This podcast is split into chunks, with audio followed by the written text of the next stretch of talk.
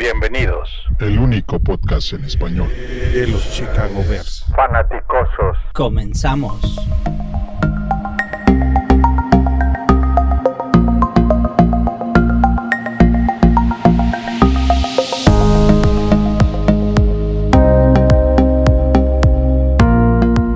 Bienvenidos, bienvenidos, bienvenidos a este episodio, episodio especial de los fanaticosos. Hoy nos acompaña Rick Sosa. Rick es corresponsal de máximo, máximo avance cubriendo a los Minnesota Vikings, colaborador del programa, del programa de radio Plan de Juego NFL en Guadalajara, administrador de Skull Vikings en español, el grupo más importante del mundo de aficionados de vikingos de habla hispana, con 4.500 seguidores. Increíble, Rick. Eh, ¿Nos puedes platicar un poquito sobre ti, cómo comenzaste en este medio de eh, periodismo deportivo y, con los vikingos en sí?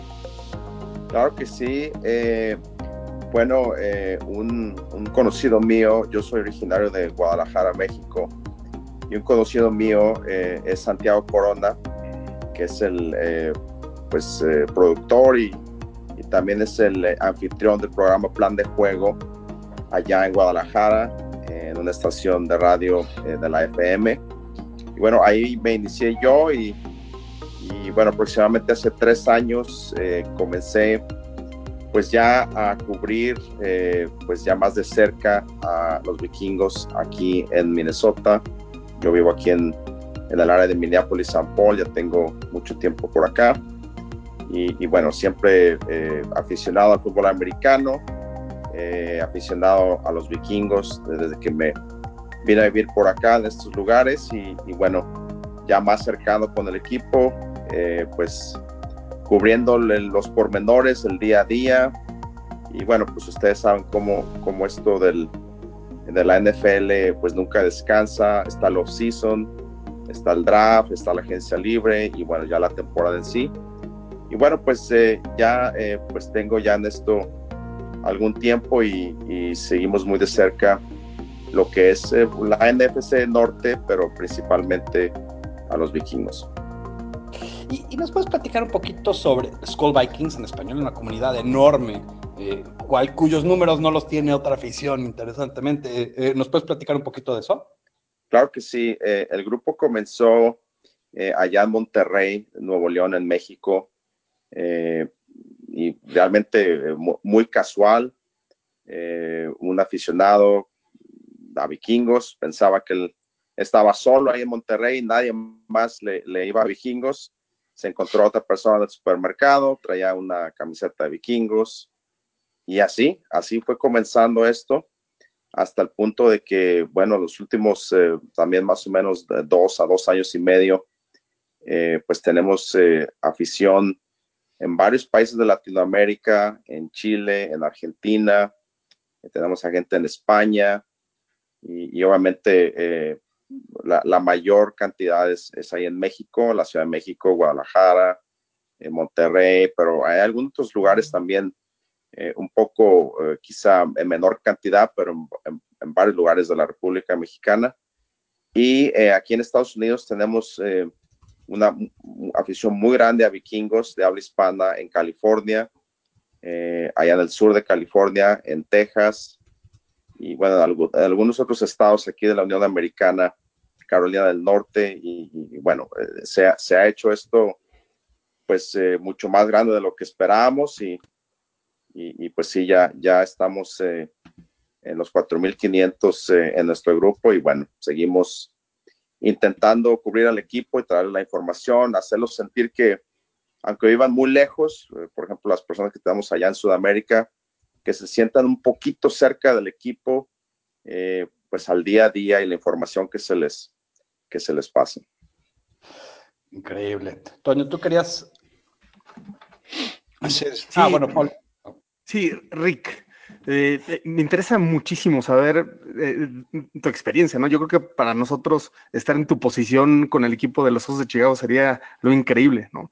Como, dicen en Estados Unidos, ¿are you living the dream? Estando ahí cerca del equipo, pudiendo tener cobertura a veces ahí a nivel de, de poder entrevistar jugadores, etcétera. Me encantaría que nos platiques un poco, un poco de eso y y estas experiencias que seguro han sido mágicas para ti, ¿no? Sí, sí, claro. Eh, bueno, cuando uno tiene la oportunidad de cubrir al equipo que uno eh, pues eh, es aficionado y, está muy interesado en, el equipo, pues sí, sí es satisfactorio el tener la oportunidad de convivir con los jugadores, estar cerca pues del equipo en general, estar en vestidores, poder hablar con los entrenadores, poder estar ahí observando entrenamientos a nivel de cancha pues eso sí es, es, es una experiencia eh, pues eh, bonita y creo que eh, pues para cualquier aficionado ya al poder tener un contacto cercano con su equipo pues siempre es, es satisfactorio. pero bueno, ya en, en, lo que es ya la labor más de periodismo, pues uno ya, ya tiene que un poquito quitarse esa, esa la camiseta, ¿no? La, la, la afición intentar cubrir al equipo objetivamente, eh, si se hacen cosas que, bueno, se debe hacer algún tipo de crítica, eh, pues se hace y, y, las cosas que, que, salen bien o que se están haciendo bien, también se, se habla de eso. Creo que eso es lo que nos ha dado mucha credibilidad a nosotros, a nuestro grupo, que hemos podido, eh, pues, darle un seguimiento al equipo. Queremos hacerlo de una manera seria, y, bueno, y, aparte de, de, la oportunidad de poder convivir con los jugadores, yo siempre he intentado, eh, cuando los entrevisto, que siempre den un mensaje a la juventud de Latinoamérica, porque pues muchos, muchos jóvenes los, los admiran, los, los ven como, bueno, yo jamás pudiera hablar con él o, decirle algo. Y en las entrevistas, si ustedes las observan, las que yo, yo he tenido con los jugadores, siempre les hago esa pregunta o, o que comenten ¿Qué les aconsejarían a los jóvenes, a los niños que están haciendo deporte, que se quieren superar? Y bueno, hemos hecho esa conexión también para que el aficionado de vikingos, que está muy lejos, sienta que cuando menos eh, alguna de las estrellas o los jugadores que ellos admiran, pues se dirigieron a ellos y les dan quizá un tipo de, de aliento. Excelente, felicidades. Ah, ¿Nos podrías platicar de quién es eh, tu vikingo favorito de todos los tiempos? Eh, yo creo que pudiera pensar que sería Frank Tarkenton, eh, pues por lo que consiguió, por lo que significó para el equipo como un jugador muy emblemático. Eh, Alan Page creo que también es otro jugador que también es histórico del, equipo. Y, bueno, ya de tiempo más reciente, pues yo pienso que Adrian Peterson, un jugador también que, le dio mucho a, la franquicia.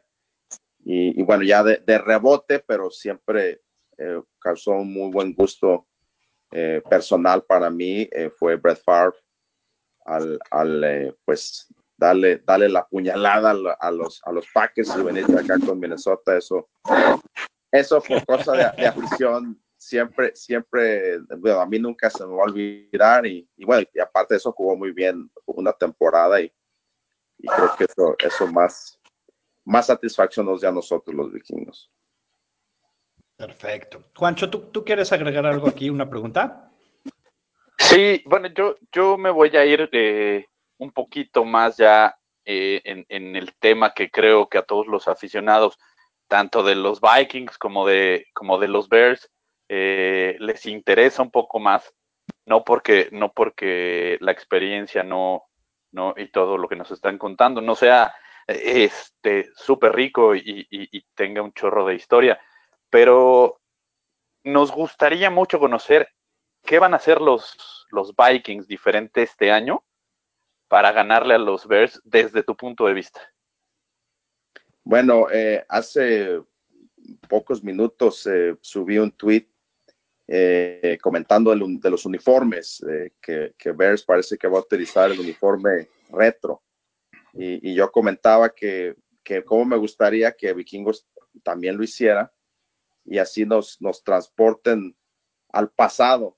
Y eso lo comento porque, bueno, Vikingos esta temporada está jugando al estilo de los 70 estamos jugando por juego terrestre principalmente, eh, defensa y, bueno, Kirk Cousins eh, se le ha quitado mucho protagonismo para beneficio del equipo.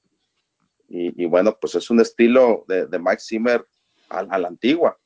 Y creo que eh, pues este duelo contra los Bears, eh, también un poco, quizá Managui es un poco más agresivo, no, no es tan, no es tan, tan a la antigua como Mike Zimmer, pero Chicago sigue siendo su, su punto fuerte la defensa y, creo que nos van a nos van a llevar allá por la década de los 70s, 80s en este partido. Sí, sí, sí. Y, y, yo quiero, ¿cuál, ¿cuál es el grupo posicional más fuerte y más débil de Minnesota? Bueno, yo creo que el más fuerte, eh, yo creo que son los cuatro jugadores frontales de la línea defensiva. Eh, creo que Daniel Hunter por un extremo y Everson Griffin por el otro, junto con uh, Limbal Joseph y hacen rotación con Shamar Steven y Hércules Matafa. Creo que esos, esos frontales creo que, que son los el, punto fuerte del equipo. Y bueno, quizás el, el punto flojo, bueno, realmente no es un grupo, es un solo jugador. Creo que nuestro mariscal eh, pues es, es, limitado, es limitado y, hay que aceptarlo. Es un jugador que eh, cuando son los partidos eh, que, como dicen, el tiempo basura o es un partido contra un rival muy inferior, pues juega, juega a buen nivel, pero, pero ya cuando, cuando, como dicen por ahí, las papas queman, con partidos más difíciles, pues tío, hay que, decir, hay que decirlo como es, es, es, es nuestro punto débil.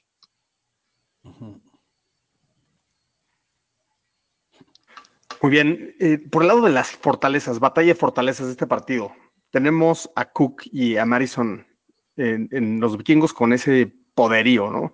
7.8 yardas por medio por acarreo contra, contra Green Bay. Y de la misma manera, nosotros consideramos que la fortaleza del equipo es el front seven, tanto para corrida como para pase, en, en el caso de los Osos de Chicago. ¿Quién gana esta batalla en Soldier Field?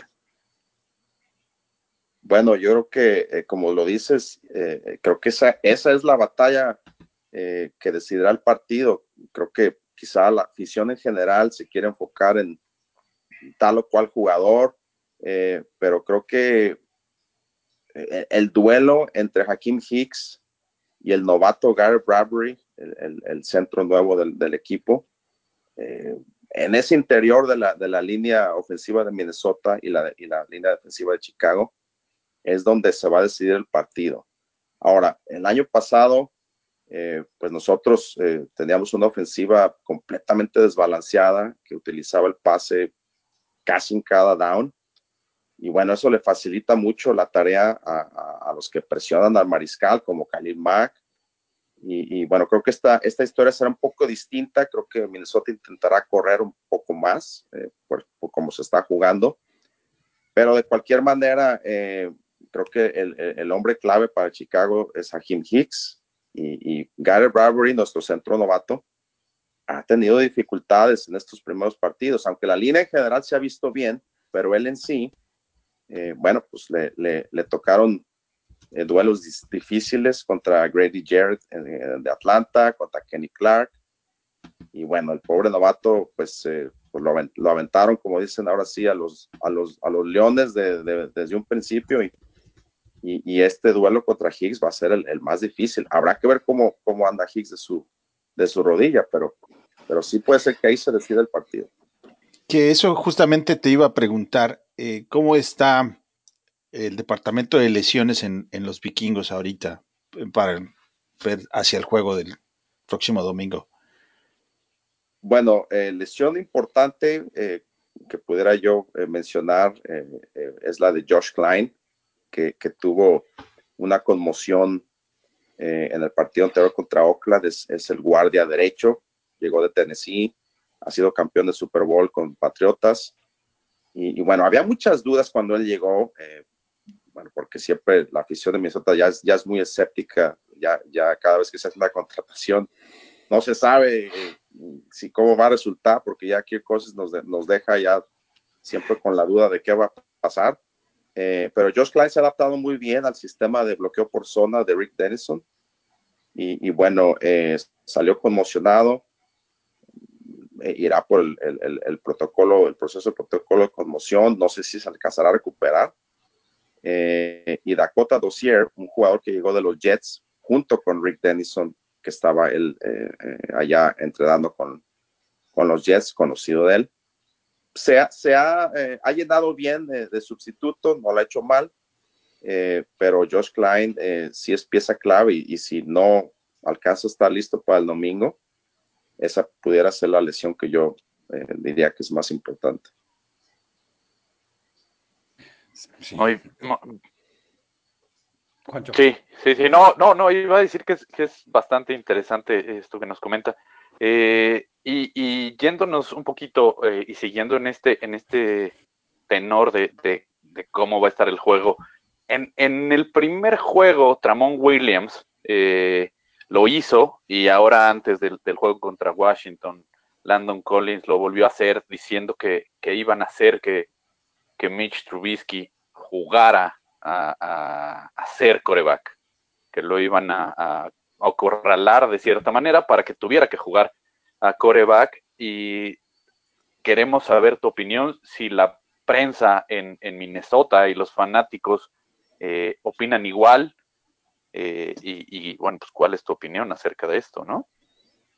Bueno, eh, se, especula mucho con el potencial de, de Trubinsky. Aquí la, prensa es lo que se habla. Si, si en realidad va, va, a dar ese paso adelante eh, eh, esta temporada o, al contrario es un paso para atrás. Pero bueno, eh, Mike Zimmer irá a este partido como, como creo que lo ha hecho anteriormente. A él le gusta mucho utilizar diferentes paquetes de, cargas. Le gusta mucho confundir al, al mariscal contrario. Seguramente hará eso con Mitch de nueva cuenta. pero el año pasado, si, si se recuerdan, una de las cosas que más daño le hizo a, Vikingos eh, fue que Mitch utilizó eh, sus piernas. Eh, tuvo, tuvo varias, varias corridas, especialmente allá en, el Soldier Field. También lo hizo aquí en, Minneapolis, pero más en el Soldier Field. Y, y Vikingo no estaba preparado para, para las corridas de Mitch. me imagino que Simber ya estará preparado para eso, pero creo que por ahí puede ser eh, un, factor que, a veces Trubinsky no, no lo vemos hacer eso mucho, pero se le dificulta eh, la movilidad de los mariscales a la defensa de Mike Zimmer. Y, como gente como Russell Wilson, siempre se nos dificulta mucho ese tipo de, mariscal con mucha movilidad. Y los que se quedan en la bolsa, se nos facilita un poco más eh, contenerlos. Habrá que ver lo que va a suceder el domingo. ¿Tú piensas que se asignará algún safety como espía directo casado siguiendo a, Mitch en este partido o es no es tradición de Simmers hacer esto? No es tradición de Zimmer, pero, pero sí puede ser eh, que yo, creo que eh, va a ser entre o Harrison Smith o Anthony Barr, eh, alguno de los dos, o, se van a turnar para, para quizás sí ser un espía y, prevenir esa opción de, de la corrida por Mitch. Pero, pero mira, creo que en el aspecto de Chicago, y ustedes siguen al equipo muy de cerca, pero espero que, que, estén de acuerdo conmigo. Creo que eh, David Montgomery no está siendo utilizado como, como debiera eh, hacerlo Nagy. Y, y, bueno, ese, ese también pudiera ser una buena arma para Chicago. Disfrazar con Montgomery y si corre Montgomery o si corre Trubinsky, y, y eso pudiera distraer a la defensa un poquito de play action que le ha dado muy buenos resultados a, Minnesota en estos últimos juegos, ¿no? Bueno, en, Green Bay realmente que no. En Green Bay eh, yo estuve ahí en, Lambeau Field y, los, los play action no, no, no, resultaron, creo que se intentaron ocho veces y, y, solamente uno fue completado y el, y el, pase completado fue para perder dos, tres yardas. No, no sirvieron. Y, en la última jugada de Cousins de intercepción, pues fue un play action que acabó en un, en un desastre, pero, pero, bueno, sí es parte de la ofensiva de Minnesota, eh, pero creo que, o sea, una cosa es la, una, la defensa de, de, Oakland, es una cosa y la defensa de Chicago es completamente una cosa distinta. Ok, y justo tenemos una duda. Más o menos contestaste esto, pero creo que vale la pena hacer un seguimiento porque creo que viene, a, viene muy cercano a lo que acabas de preguntar. ¿Cómo ve la prensa y la afición de Minnesota Kirk Cousins? En Chicago te puedo prisma de fuera, que es un quarterback incapaz de ganar juegos importantes o, de, o, contra defensivas elite como tal, ¿no? Em, ¿Es la misma perspectiva en Minnesota o, o, inclusive es mejor, peor o... O son más duros que, que nosotros. no, la, la, la, gente y la prensa en Minnesota eh, en general es, es muy blanda. Eh, no, no, no es como Chicago. Yo sé que Chicago, eh, eh, la prensa es un poco más pues dura con, con, los equipos diferentes que juegan ahí en la ciudad y ya ni se digan lugares como Nueva York o otros lugares. Aquí en Minnesota la prensa es muy blanda, pero la afición no tanto. La afición no tanto porque hay que recordar que para, para lo que es el, el aficionado de vikingos, eh, esa, jugada, esa famosa jugada del milagro de Minneapolis, eh, pues queda, queda muy grabada en la mente de, muchas personas con Case Keenum. Y, y, aquí en Minnesota tienes a un, a un, a un campamento, a un campamento, una mitad de la gente que dice que por qué no se quedó Case Keenum, que era más barato, y la otra mitad que dice que Kirk Cousins es mejor. Entonces, la afición está en, eso está dividida. Eh, ya, bueno, ya tiene dividida ya algún tiempo. Eh, y, y, el otro grupo dice que Kirk Cousins no, no sabe ganar partidos importantes y, bueno, genera, genera eh, también mucha desconfianza en, en, esa parte de la afición. Ya ves, Paul, no, no nomás acá se cuecen habas. Correcto, correcto. y, a, esto, a esto, ¿quién es mejor? ¿Trubisky o Kirk Cousins? ¿Quién preferirías que estuvieran los Vikings? Bueno, eh, si así me pones la pregunta, eh, mi respuesta sería a ninguno. Eh, realmente, realmente, creo que son dos jugadores que, bueno, se, ayudan mucho de su, de su defensa. creo que Matt Nagy sí le ha venido a ayudar mucho a, a Mitch Trubinsky en su desarrollo con un buen sistema de juego. Y, en el caso de Kirk Cousins, bueno, ya, ya es, un jugador eh, de, más edad, ya, ya va para los 31 años. Entonces ya, ya, no sé si ya a estas alturas ya Kirk Cousins eh, será distinto de aquí al final de su carrera. Quizá con Mitch se pudiera pensar que todavía hay oportunidad para que, para que su potencial, su desarrollo eh, siga pues progresando o sea, por, ese lado, quizás hasta me iría por Mitch Trubinsky porque creo que todavía existe la duda del potencial de Mitch Trubinsky. Sí. Ya de Kirk Cousins, ya, ya, no, ya no creo que, ya no creo que de más. Ok, muchas gracias por eso. Sí, y el, costo también es importante, ¿no? Kirk Cousins es pagado como un top 5 en la liga y porque en este offseason hubieron muchos, muchos contratos nuevos, ¿no? Pero fue el número uno de la liga. Es el mundo del coreback ganan. Así es. Híjole. y eh, em, ahora sí, vámonos al, pronóstico del juego. Al pronóstico. ¿Cómo, ¿Cómo, ves este juego? ¿Cuál va a ser el score? Eh, em, dinos cómo ves que, qué va a pasar en este juego. Bueno, para mí, eh, yo, yo, tengo un pronóstico. si, si está Hakim Hicks listo, o si no está Hakim Hicks en el partido, porque para mí eh, son dos cosas completamente distintas. Hoy, perdón. Hoy, hoy comentó la, en la conferencia de prensa que no está muy preocupado por esa lesión. Si, si está Hakim Hicks, eh, yo creo que es eh, definitivamente ventaja Chicago. sigo pensando que va a ser un partido extraído de los 70s o de los años 80s. Va a ser un partido cerrado, de defensa, de pocos puntos. Eh, parecido a, Packers, eh, Bears en ese primer partido de la temporada. quizá un partido de, no tantas emociones, pero, pero si está Hakim Hicks, yo sí creo que, que Chicago se puede llevar al partido. sigo pensando que la línea es quizá de, de cuatro puntos. Eh, si, no, si no llega Hakim Hicks o llega lastimado o no llega al 100%, entonces sí creo que, que Minnesota pudiera eh, eh, pelear más y, el partido, bueno, se decidiría por un gol de campo o, menos. Ya tenemos pateador. a, ver si llega, a, ver, si él llega el domingo. también estaba medio lastimado, pero ya tenemos. Está bueno. Y, también, ¿cómo, ¿cómo, va a acabar esta división a final de año?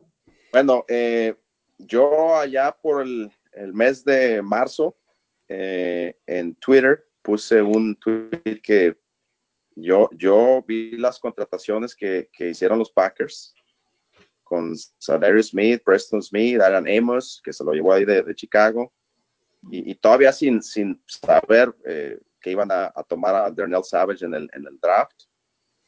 Y, bueno, eh, la verdad que, que, los Packers sí, sí me, eh, yo desde marzo, yo, yo los di como favoritos para, para poderse llevar la división con esas contrataciones. Nunca me han gastado tanto dinero, son muy codos. Nunca me han gastado tanto dinero. Eh, así que en este momento ya se llevaron la delantera en la, en la carrera, ganándole a, Vikingos y a, Bears. Ya, ya llevan la delantera. Eh, no sé cómo la NFL eh, hace sus calendarios y les da cinco partidos en casa en, septiembre y en octubre. no, no, no, lo sigo, sin entender y, y, menos entiendo cómo nunca les marcan un holding en la línea ofensiva. Eso también es algo Eso no lo entiende nadie menos. Sí. No, no. Eso es, de acuerdo. Es, increíble, pero bueno. Eh, ya, ya, no sé si los estén así como los estén acomodando para que Rogers siga vendiendo camisetas y, comerciales. Pero bueno, ahorita ellos llevan la delantera y, tendría, tendrían ellos que perder eh, pues una serie de partidos. Por ahí tienen a Dallas, eh, por ahí tienen a Kansas City. Pero bueno, son los mismos que tenemos que jugar nosotros. Entonces, ahorita es ventaja Packers. Eh, pero bueno, eh, todavía, falta camino. De acuerdo, de acuerdo. El, el, que pierda el partido este domingo va a estar 0-2 en la división y con un récord de 2-2 es este un must win para ambos, pero más para los Bears que los dos serían en casa. O sea, sería 0-2, ambos en casa, ¿no? Sí, de hecho, antes de que comenzara la temporada, todavía sin saber cómo se iban a desarrollar estos primeros partidos, eh, hubo una encuesta aquí en Minnesota con aficionados y bueno, yo también estuve de acuerdo con, con eso. El, el, partido clave de vikingos esta temporada es esta visita a Chicago el domingo. E, e, eso se sabía desde, desde un principio, por, por una razón que creo que es la más importante. Aquí, aquí en el, en el, en el estoy hablando ya del lado de vikingos. Sí. Aquí es donde se, aquí es donde se va a ver a, qué aspira vikingos. O sea, eh, si estamos pensando que vikingos va a rascar victorias por aquí, victorias por acá, a ver si se lleva la división, o, se está pensando que es un equipo con más aspiraciones. O sea, eh, sabemos que ganarle a Oakland, eh, sabemos que los Patriotas ganarle a los Jets o Miami no significa absolutamente nada. Estos son los tipos de partidos como el del domingo, en los que se ve si un equipo trae la madera para, para llegar lejos o nada más es pura ilusión. Ahora, curioso que todos los equipos de la división han perdido, pero solamente entre la división. Es decir, fuera de la división seguimos todos invictos. Eso te habla de, lo competido que va a ser ese partido el domingo, que nosotros lo vemos de la misma manera que tú, la misma lectura. Es, no es solamente un, ganar porque tienes que ganar, pero te va a determinar la, en lo inmediato cuál va a ser el destino de tu, de, tu temporada. y, Detroit puede no creo que va a ganar la división, pero puede dictar quién la gana. Porque con esa defensiva y algo de puntos, el que no, el que no gana en Detroit, pues esa puede ser el tope que, que para todos, ¿no? Eh, ¿Alguien más tiene una pregunta, Juancho? Eh, no, no, no, creo, creo que creo que todos estamos eh, de acuerdo en que odiamos a los Packers. Sí, de acuerdo en que, en que, todos odiamos a, a, los Packers. El otro es odio fraternal y ese sí es odio, odio, ¿no? la verdad. no, no, pero, pero vaya, yo, yo creo que, que, que, que una de las cosas bien importantes, ¿no? Eh, que, que, la rivalidad que ha existido siempre en la división eh, con, con Minnesota, a diferencia de lo que se vive contra Green Bay, siempre es algo mucho más deportivo. Creo que, y, y, y no sé si lo vivan igual en, Minnesota, ¿no? Pero, pero por lo menos en Chicago, en la ciudad, eh, eh, se, se, nota que la rivalidad contra la gente de, y los aficionados de Green Bay va más allá de lo deportivo. O sea, sí es un, es, es un, es un choque bien fuerte y creo que con los Vikings es algo completamente más, más este, dentro de lo deportivo. Yo le hablo a mi primo que vive en Minnesota y nos saludamos bien. Toño tiene primos por todos lados. Bueno, Rick, te quiero agradecer muchísimo tu tiempo, muchísimo esta entrevista. La verdad, este, eh, aprendimos muchísimo, no nada más sobre Minnesota, sino de veras sobre lo que conlleva ser una comunidad eh, tan popular y tan longeva y nosotros pues vamos a tratar de, de, crecer nuestra comunidad, que ahí vamos, y, y estamos creciendo bien y, y, y, poquito a poquito picando piedra. Eh, uno de estos días también vamos a hacer rivalidad de Minnesota en, este, en nuestra comunidad, pero mientras tenemos muy buen ejemplo. Muchas gracias, Rick. Muchas gracias por la invitación. Un saludo a todos. Saludos, saludos. Bueno, con eso los dejamos. Estén pendientes por el próximo podcast a donde vamos a platicar nosotros también internamente con verdadero y falso y todo lo demás. Pero los dejamos, como siempre, los dejamos con la frase que todo bear arma. Bear down, Chicago Bears.